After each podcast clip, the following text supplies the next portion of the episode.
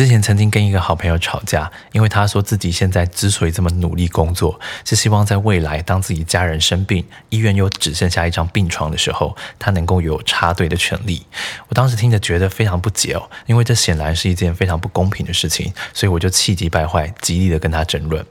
不过最近听到一句我觉得非常毁三观，但却非常写实的话。他说啊，多数人之所以追求公平，并不是因为他不喜欢不公平，而是因为他不是不公平的既得利益者罢了。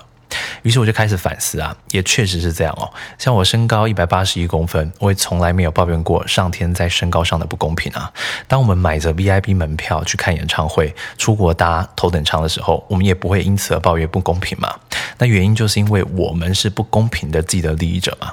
其实就进化论的角度来看哦，生物的本能本来就是弱肉强食、优胜劣汰。这世界本来就是不公平的，所以我们要做的不是抱怨不公平，而是努力让自己成为不公平的既得利益者，然后在力所能及的范围内去善待被不公平对待的人，那么就问心无愧了。最后也想问问你啊，假设医院只剩下一张病床，你的爸妈需要，而别人的爸妈也需要，那么如果别人的爸妈排在你的前面，而你刚好是医院的 VIP 的话，你会动用全力去争取这张病床，还是你会把病床让出去呢？